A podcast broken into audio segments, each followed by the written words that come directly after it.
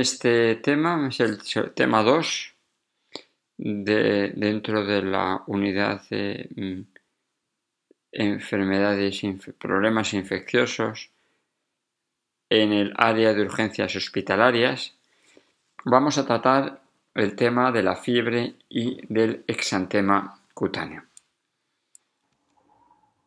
Eh, la fiebre y exantema puede tener en general un origen infeccioso, un origen en conectivopatías, inmunolérgico y también debido a una plaquetopenia, pero generalmente esta, mm, mm, este exantema por plaquetopenia no cursa con fiebre.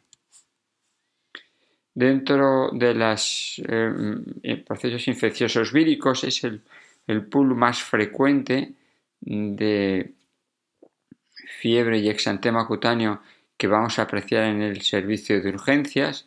Tenemos entidades como el sarampión, hemos tenido un brote de sarampión recientemente, la rubeola, eh, la varicela, el parovirus B19, el herpes simple y el, mm, la varicela y el varicela zoster, el exantema mano, boca, pie debido a un coxsackie o las lesiones cutáneas de la en la mononucleosis infecciosa tras administrar amoxicilina.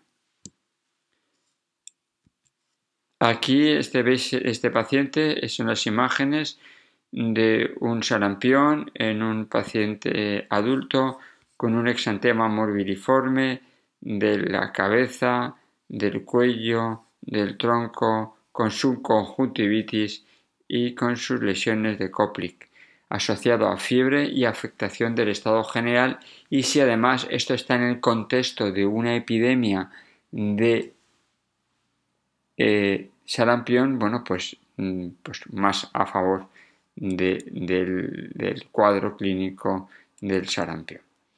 Esta es eh, también otra lesiones en una paciente eh, en este caso era de una paciente que tras haber hecho un viaje presentaba este tipo de lesiones y puede estar en relación con un exantoma en relación con el dengue, como ya vamos a contar en, otros eh, temas de esta unidad. O aquí pues, esta lesión es típica de varicela, en este caso un niño este es otro niño, también afectación del estado general, con exantema morbidiforme, con conjuntivitis y con fiebre, un niño de raza, eh, raza mm, eh, eh, etíope, negra, y entonces veis que, bueno, que el, exantema que presenta también exantema morbidiforme en relación también con episodio de sarampión. O esta, veis aquí este exantema, un exantema esta era una varicela, una varicela en un paciente con infección por VIH, con un exantema vesiculoso en cara, eh, cuerpo eh, pruriginoso, en cielo estrellado, característico de la varicela. O veis, este era un exantema muy grave, este era un zoster Mm, eh, zoster de la cara de una paciente anciana con inmunosupresión, eh, con una gran afectación del zoster de la hemicara izquierda que afectaba también al pabellón auricular con lesiones necróticas y este era un paciente, como veis aquí, que, pues, que precisaba su ingreso hospitalario. O esto era otra, otro exantema, un exantema por un virus, un virus probablemente eh, un coxsackie por unas lesiones en eritematosas eh, confluyentes en miembros superiores y en miembros inferiores asociada con fiebre en una paciente que era de origen asiático y que no estaba en relación con ningún tipo de viaje y mm, en un principio lo interpretamos el exantema en el contexto con la fiebre y la neutropenia que tenía el paciente con un cuadro de origen viral. Este, esta lesión, como veis aquí, mm, ¿qué, es? Es una lesión que afecta al medio cuerpo, en este caso la región axilar, en una paciente que llega a la puerta de urgencias y que le duele mucho esta región submamaria eh, eh, eh, y lateromamaria del lado derecho con unas lo que podía empezar a ser una serie de vesículas en forma hemorrágico. Esto era un zóster porque igual que hemos visto en la lesión anterior de medio cuerpo que no se mm, no pasa la línea media que, eh, hemos visto ejemplos de imágenes de lesiones virales, digamos, exantema y fiebre de origen viral y la primera posibilidad y lo primero que tenemos que pensar entre todas estas situaciones. Eh, eh, tenemos que pensar en estos casos. Luego tenemos algún exantema que se puede ver asociado a parovirus B19, es un exantema en miembros inferiores y miembros superiores, también asociado con artralgia, asociado con leucopenia, con trombopenia y con anemia. Eh, no tengo ninguna imagen respecto. ¿Cómo podemos llegar al diagnóstico? Para sospecha clínica, si pensamos que tiene una faringitis y un exantema asociado a fármacos, amoxicilina, puede ser un virus de Steinbar y tenemos que pedir la prueba de Paul Bunner, el monóstico, una técnica directa de inmunocromatografía que permite el diagnóstico del virus de Steinbar. Podemos pedirle serología para parvovirus, para varicela, para mm, para herpes simples, para rubeolas o inclusive para sarampión. Pero podemos también técnicas de biología molecular para ver la amplificación del DNA de los virus. En este caso, para la sospecha de sarampión, tenemos que tomarle muestra para hacer PCR y también PCR para parovirus B19 y PCR para citomegalovirus, aunque realmente el citomegalovirus no suele causar lesiones cutáneas. Tenemos las, eh, exantema y fiebre de origen bacteriano. tenemos la escarlatina, niños, lesiones en pliegues, eh, tras una, exposición a molestias faríngeas por un estreptococo piógenes, el impétigo, la erisipere, la celulitis, que son eh, entidades parecidas, en el cual la celulitis es la afectación del tejido celular subcutáneo y por lo tanto tiene unos bordes más irregulares eh, y mayor afectación de esta y la erisipela es una lesión más de la piel sin afectar el tejido celular subcutáneo y tiene unos bordes mucho más definidos. Y tanto la erisipela como la celulitis pueden cursar con fiebre igual que la escalatina. Esta que veis la lesión es un impétigo es un impético en un niño, también etíope, en el cual se ven las lesiones vesiculosas eh, costrosas que se han perdido y, claramente eh, que se transmite con una gran facilidad, o en este caso es una lesión accesificada a nivel, una celulitis accesificada en la mano, o una celulitis en miembro inferior en el cual se ve con un eritema y una tumefacción y un edema que como consecuencia de la infección del tejido celular subcutáneo. Aquí también veis también otra lesión de celulitis en el cual se ve tras una mordedura de gato en esta relación probablemente con pasteurela y veis los bordes irregulares de la lesión celulitis asociada a fiebre y por tanto también como hemos comentado los antecedentes epidemiológicos son importantes a la hora de eh, llegar a la etiología de estos fenómenos. Estas este, este realmente son otras lesiones eh, distales en miembros inferiores en un paciente con fiebre. Estos son nódulos de Osler, eh, no es un exantema, no es una infección propiamente de la piel, sino son embolismos sépticos de una endocarditis. En este caso era un paciente con un accidente cerebrovascular en el cual tenía una lesión cerebral eh, metastásica, un enolismo micótico y unos hemocultivos un estafilococo aureus. El estratocaso también es una celulitis, también con un borde irregular en el miembro superior derecho asociado a un linfedema en una paciente con una mastectomía. Es otra de las situaciones en las cuales nos podemos encontrar en la puerta de urgencias, es una de las complicaciones de la mastectomía en estas personas o este tipo, otro tipo de lesiones, un tipo de lesiones en las cuales son esporotricoideas, en las cuales van apareciendo lesiones naturales en el trayecto linfático, en este caso en una infección por Mycobacterium marino, tras haber estado expuesto a eh, haber trabajado con una, eh, una piscina de agua dulce. Bueno, esta es, esta es una lesión de un dedo necrótico eh, en el cual la necrosis, el eritema y se ve perfectamente cómo tiene el, tendón expuesto. Esta sería una celulitis, pero una cangrena húmeda en el cual lo que hay que hacer es amputación del pie.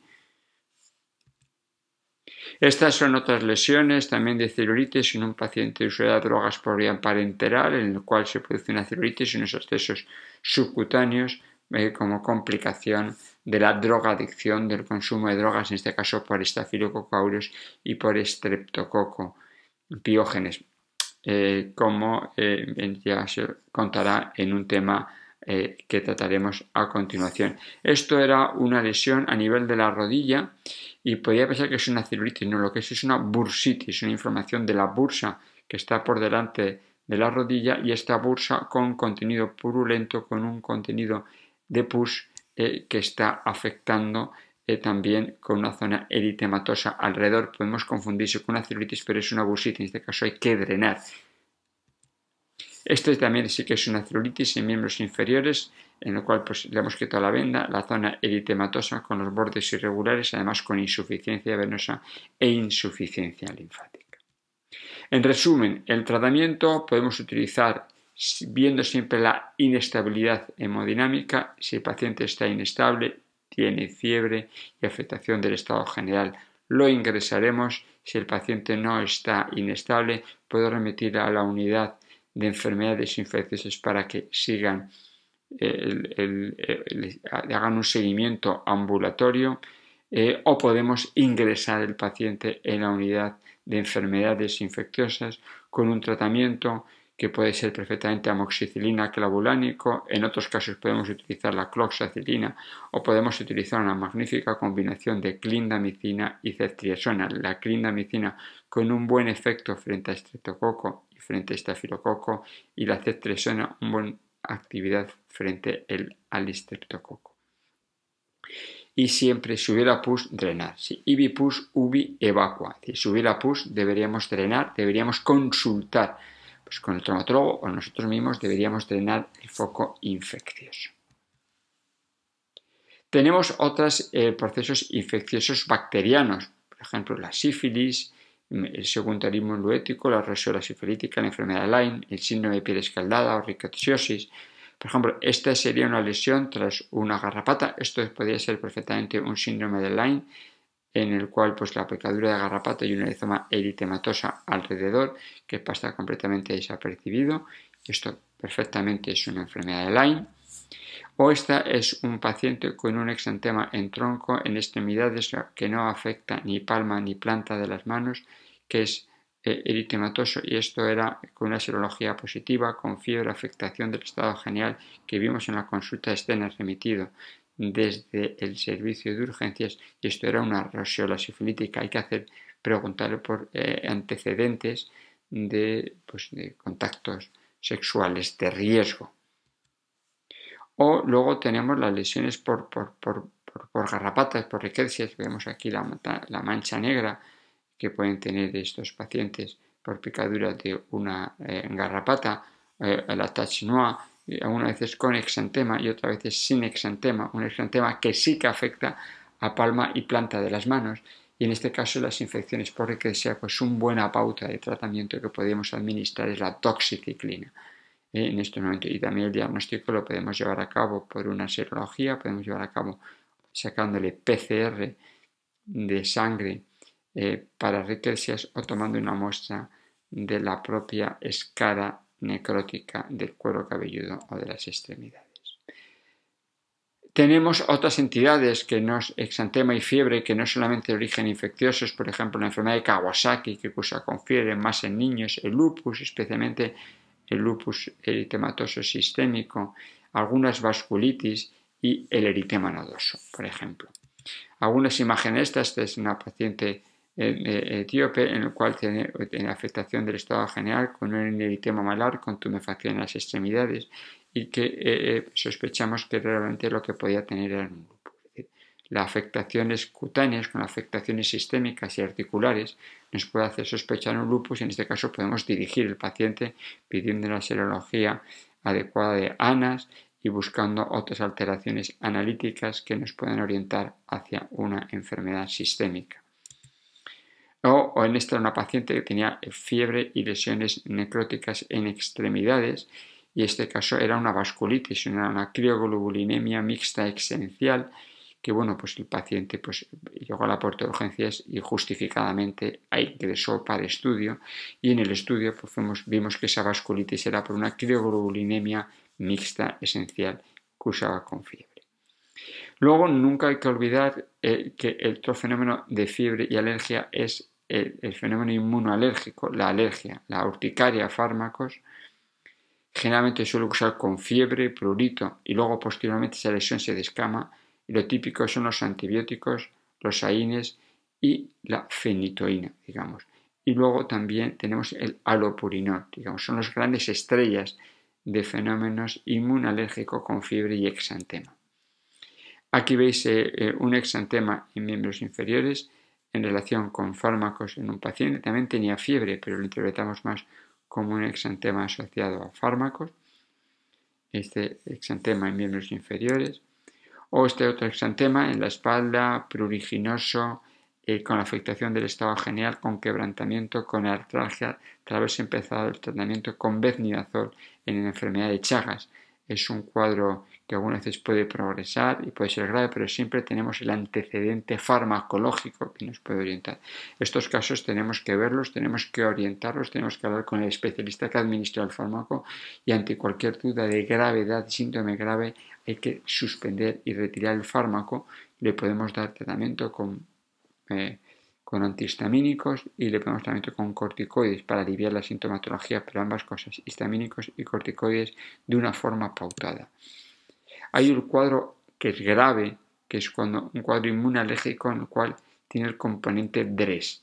¿Qué es el DRES? Es un RAS con eosinofilia, síntomas generalizados debido a fármacos si nosotros encontramos en un paciente que tiene estas características, un síndrome de algunas veces merece la pena ingresar al paciente en observación y ver cómo va la evolución con el tratamiento adecuado que hemos dicho antes, con corticoides, con eh, antihistamínicos y suspendiendo el fármaco. Digamos, es, es una punta grave de los fiebre y exantema en fenómenos inmunológicos.